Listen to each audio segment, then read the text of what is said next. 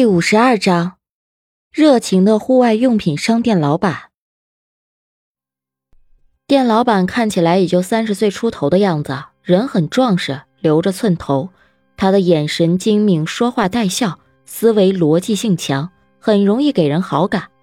可惜了，这山里凉爽，他穿着冲锋衣，遮着胳膊，看不到到底有没有纹身。自从分析马志成的尸体之后。刘长乐就很注重观察，他看到陌生人总会先认真的打量一番。哦，这样的话，我不建议你们去密林区，没有户外经验，不熟悉装备的用法，很容易出事儿。店老板说道：“虽然这片山区没有猛兽，不存在太大的危险，但还是谨慎一点好。我建议你们带上帐篷、睡袋、压缩饼干、炊具、灯具和刀具，露营拍照就行。”他指了指魏正义脖子上挂着的望远镜，说：“你们这种望远镜也不是专业观鸟设备，既然不是发烧友，体验体验就行了，没有必要玩太过。”哎，你说的有道理，行，那就按你说的东西来一套吧。魏正义掏出一盒烟，递给店老板一支烟，被他摆手拒绝。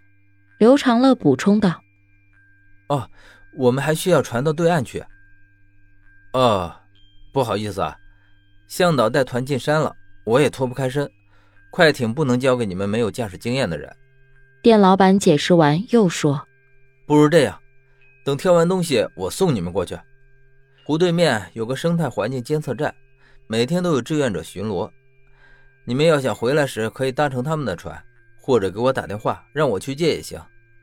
这里不是无人区，湖周边都有通讯信号覆盖，你们不用担心被困。”话说的很明白，魏正义没有再坚持，好说话的道：“那行吧，你算算账，看租赁两天需要多少钱。”刘长乐没有多说话，看着店老板，微不可察的皱了下眉。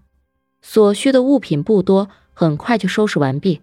店老板大方的说：“押金就算你们一千好了，这些装备租赁两天算五百，等你们归还时，我再退给你们五百。”呵，玩户外的人少，圈内人对新人一向都是很照顾的。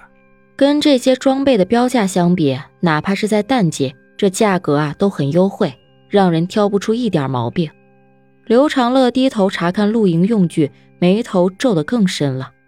魏正义扫码付款，接过收据，笑着说：“呵呵呵，还得麻烦你帮忙把这些东西搬上船。”店老板刚做完一单生意，就爽快地说：“啊，没问题。天色还早，等到对岸，我还可以帮你们把帐篷搭好。”三个人将露营的用具搬到一艘快艇上，店老板发动快艇，几分钟之后就把两人送到对岸的码头，又帮忙卸下了东西，搬到岸边一百多米的空地上。空地上留有一些生活垃圾，明显是之前露营的人留下的。等指导好两人搭好帐篷，天色已近黄昏，热情的店老板这才笑呵呵的跟两人告别。待店老板的背影看不到了，坐在折叠小马扎上休息的魏正义呸的啐了一口：“呸！这种人，假客套是真的恶心。”刘长乐支起气炉，有些诧异地说：“你也看出来不对了？”魏正义得意洋洋的道。哎，这种一眼假，谁看不出来？刘长乐来了兴趣，把气罐和炉子接好之后，点起了蚊香，坐到帐篷的另一个马扎上。说说你的分析。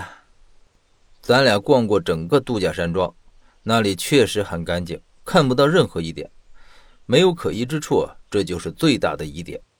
魏正义侃侃而谈：一个度假山庄只出钱搞建设。解决景区原住民的就业问题，把赚钱的餐饮、码头和那几家商铺都交给管委会打理，真是傻的冒泡。要是度假山庄整个风情酒吧，炒作艳遇传闻，整些人工饲养的野猪、野鸡啥的，搞特色餐饮也能圈点游客。问题是，他不搞营收，财务状况又良好，十有八九就是有灰色收入来源。